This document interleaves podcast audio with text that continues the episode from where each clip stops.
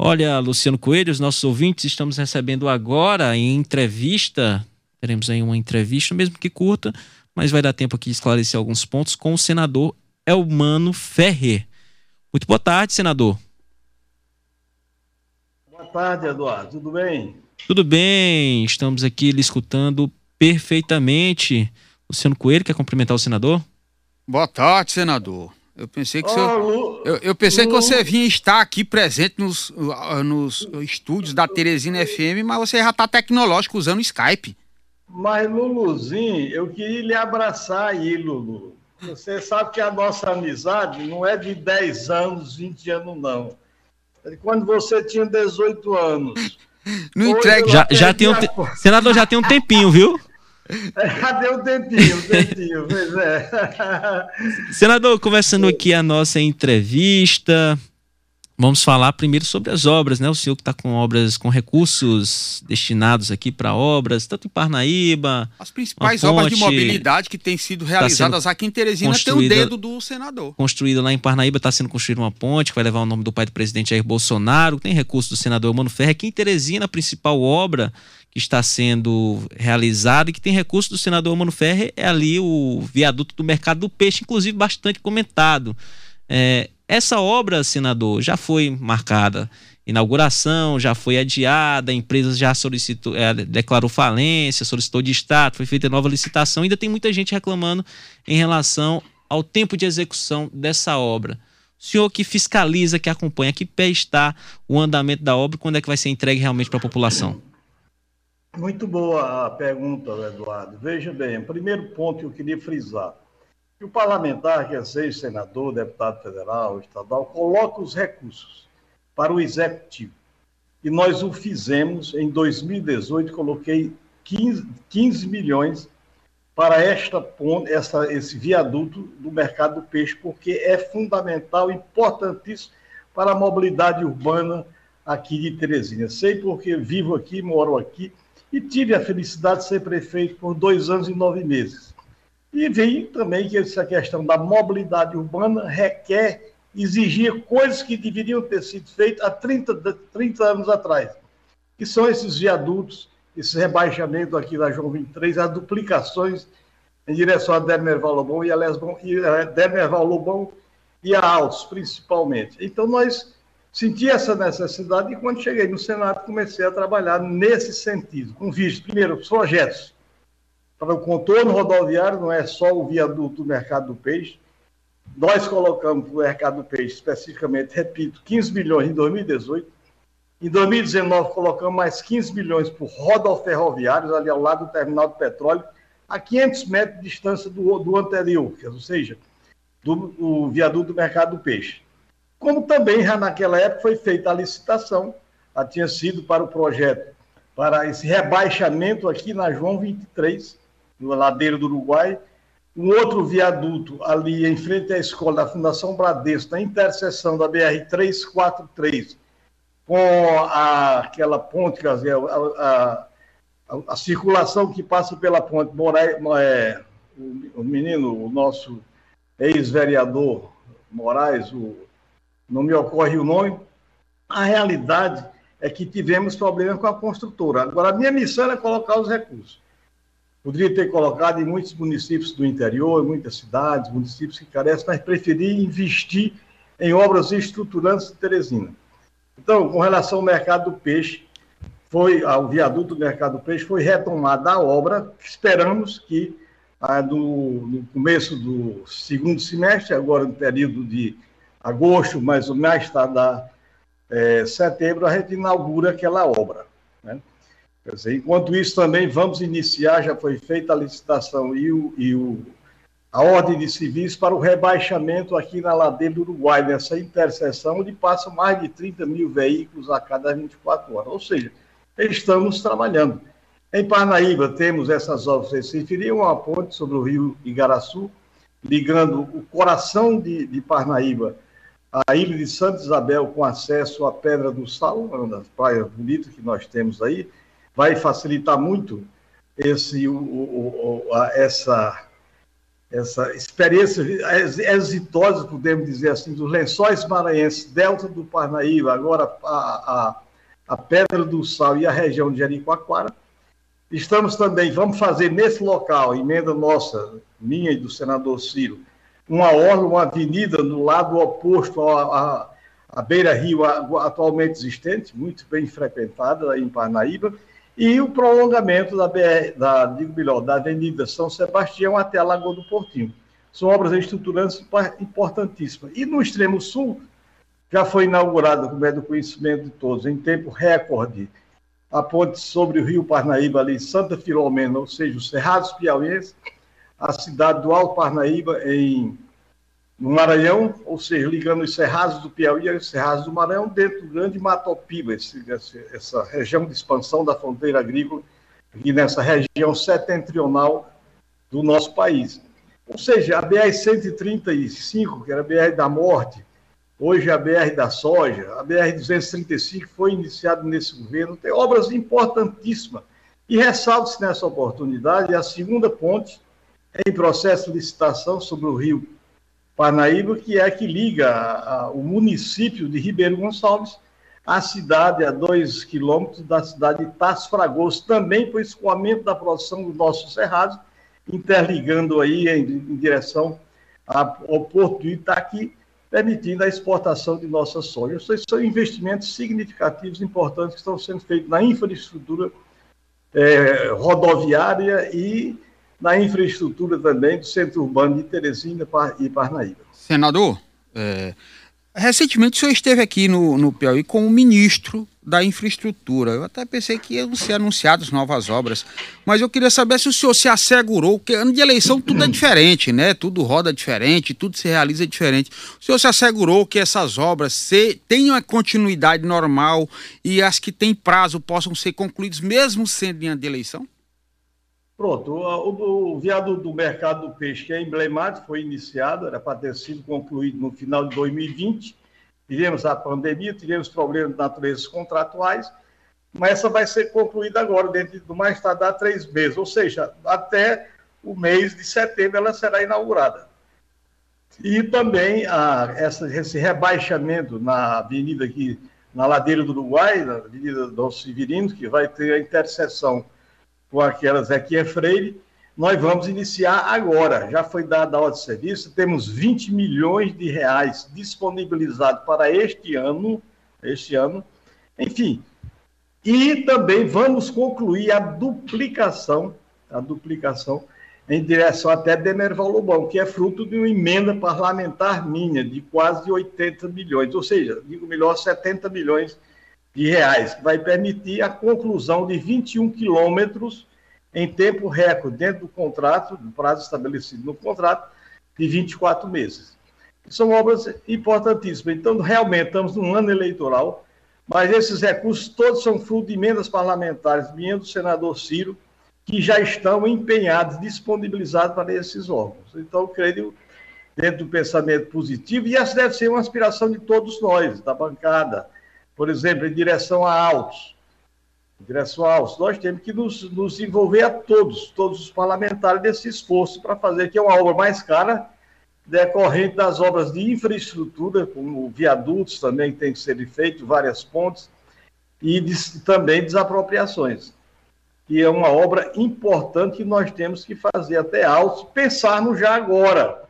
Já agora, trabalhar nesse sentido com projetos para ir até Campo Maior, em direção ao norte, a BR-343, e da BR-316 até Monsenhor Gil, e especificamente ali no Grande Y, na BR-343, em direção a, a, a Floriano, e a 316 em direção a Pix. Nós temos que pensar em futuro e trabalhar com projetos, dentro de projetos viáveis do ponto de vista econômico e de tráfego, e do imperativo de se fazer essas obras. Senador. Dessa Senador, uma hora e trinta minutos, eu vou pedir para o senhor continuar aí conectado. A gente vai para um pequeno intervalo comercial e voltamos ainda dando continuidade com a entrevista, tá ok? E já retomando a entrevista com o senador Elmano Ferrer. É, senador, vou pedir aqui para o senhor, para nós, né, que tanto na condução da entrevista quanto nas respostas, um pouquinho mais de objetividade por conta do tempo. Estamos aqui correndo contra o tempo. Senador, queria saber do senhor como é que o senhor está avaliando essa questão das pesquisas eleitorais. Muitas pesquisas sendo divulgadas com resultados diferentes.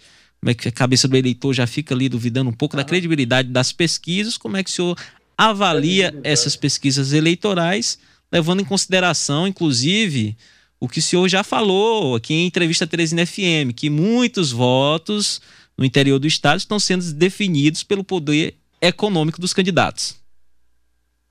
É, exatamente. Eu sou um servidor público, né? consequentemente não tenho essa quantidade de recursos. Mas sobre pesquisa, eu vi agora ontem uma pesquisa do Instituto aí, ligado ao grupo da FM, é, aqui nossa a FM Teresina, do Instituto Credibilidade, com relação a Teresina, desempenho dos candidatos a governador, também é, proporcional para deputado federal, e eu fiquei feliz. Primeiro, porque dentre dos candidatos é, apontados dizer, nessa pesquisa, feita pelo Instituto Credibilidade, nos coloca numa situação boa, porque a campanha, a pré-campanha começou agora, há algum tempo atrás, e nós já estamos despontando aí no quarto lugar nessa pesquisa feita e dada publicidade, me parece, de ontem para hoje. Para governador também, o, o nosso, nosso candidato, o nosso Silvio, de quem fui vice na chapa dele, vitoriosa por dois mandatos, nós também estamos com 53 pontos percentuais e o outro candidato com 23 pontos percentuais. Uma situação, no meu entendimento, no âmbito de Teresina, confortável. Né? Tem sobre pesquisa, tem essa informação a dar, é, considerando recentemente a publicação, a divulgação dessa pesquisa feita pelo Instituto Credibilidade. É o que eu posso falar com relação à pesquisa aqui em Teresina, no Estado também.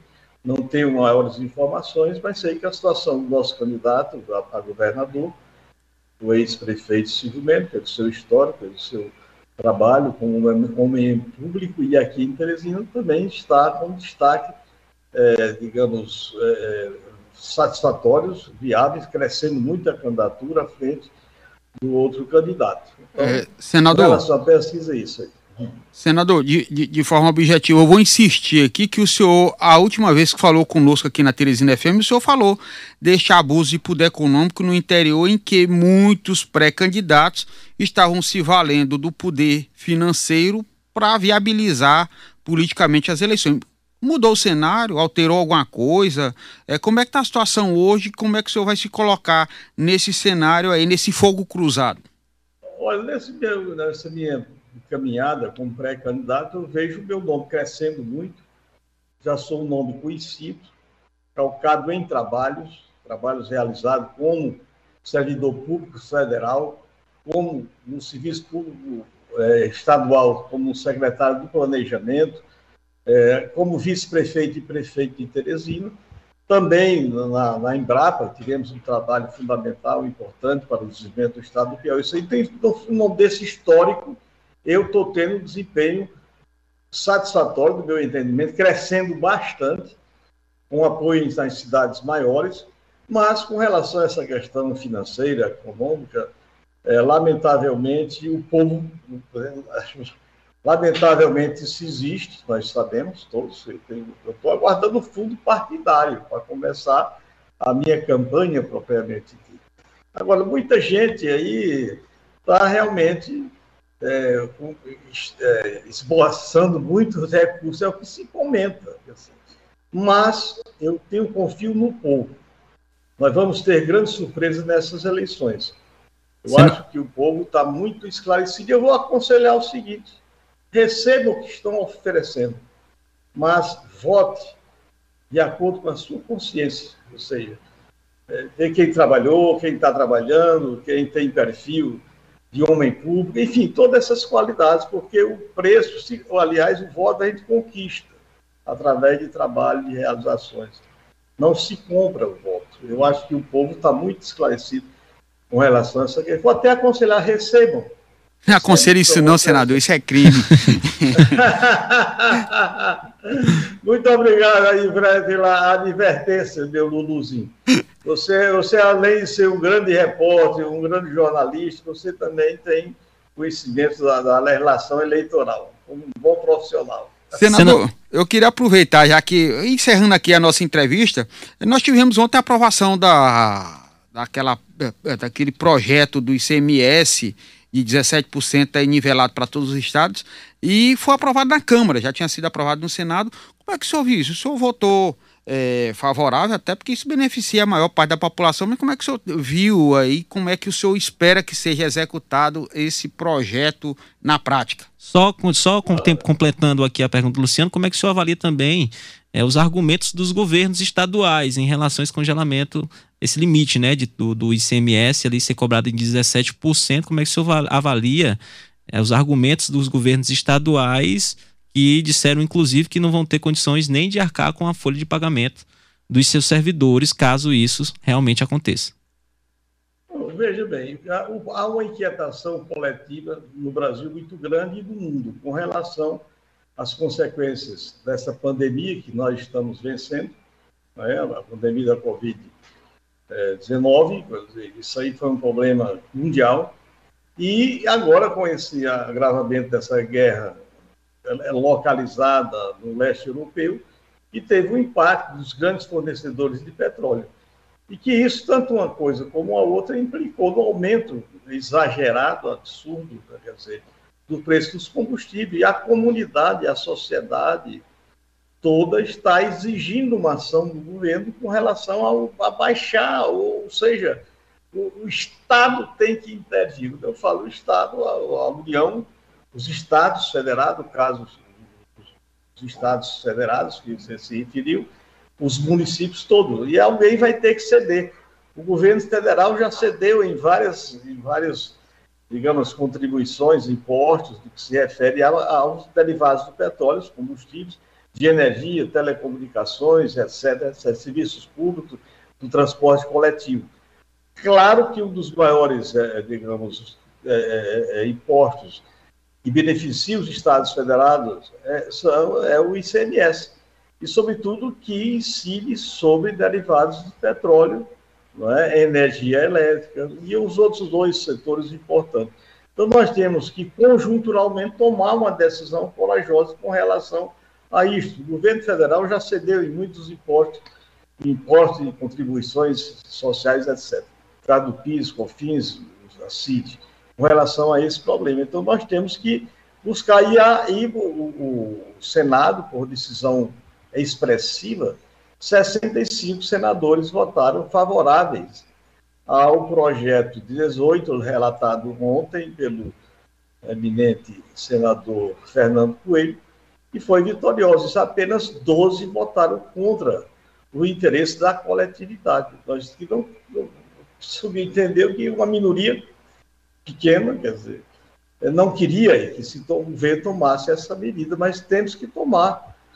Temos que reduzir o preço, o preço do combustível, principalmente do, do, do diesel e, sobretudo, também da gasolina, né, do gás e de energia elétrica. É o que o governo, que nós fizemos, demos a nossa contribuição. O projeto retornou à Câmara, considerando as modificações feitas pelo Senado, e nós esperamos que a Câmara rapidamente aprove isso e o presidente Bolsonaro sancionar. Isso aí é de interesse do povo, da sociedade. Sabemos que tem, vai ter um reflexo. E nós, como Casa da Federação, temos que buscar essa compensação dos estados que, porventura, tenham e vão perder algum, algum percentual da receita. Mas os estados nunca estiveram, todos sem exceção, inclusive o nosso estado do Piauí, as contas, as contas realmente arrumadas, bem administradas, com recursos suficientes. Os estados, todos os estados têm condições de enfrentar essa situação que não é permanente, ela é transitória, ela é conjuntural.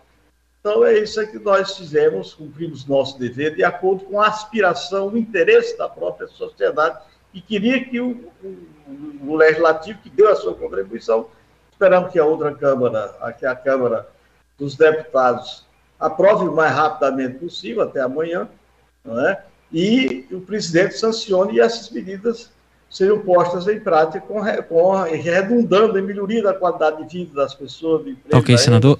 Enfim, seria isso aí. Tá ok, senador? Muito obrigado pela sua entrevista aqui aos nossos ouvintes da Teresina FM. Agradeço a sua disponibilidade, viu? Boa sorte, um abraço, tudo de bom.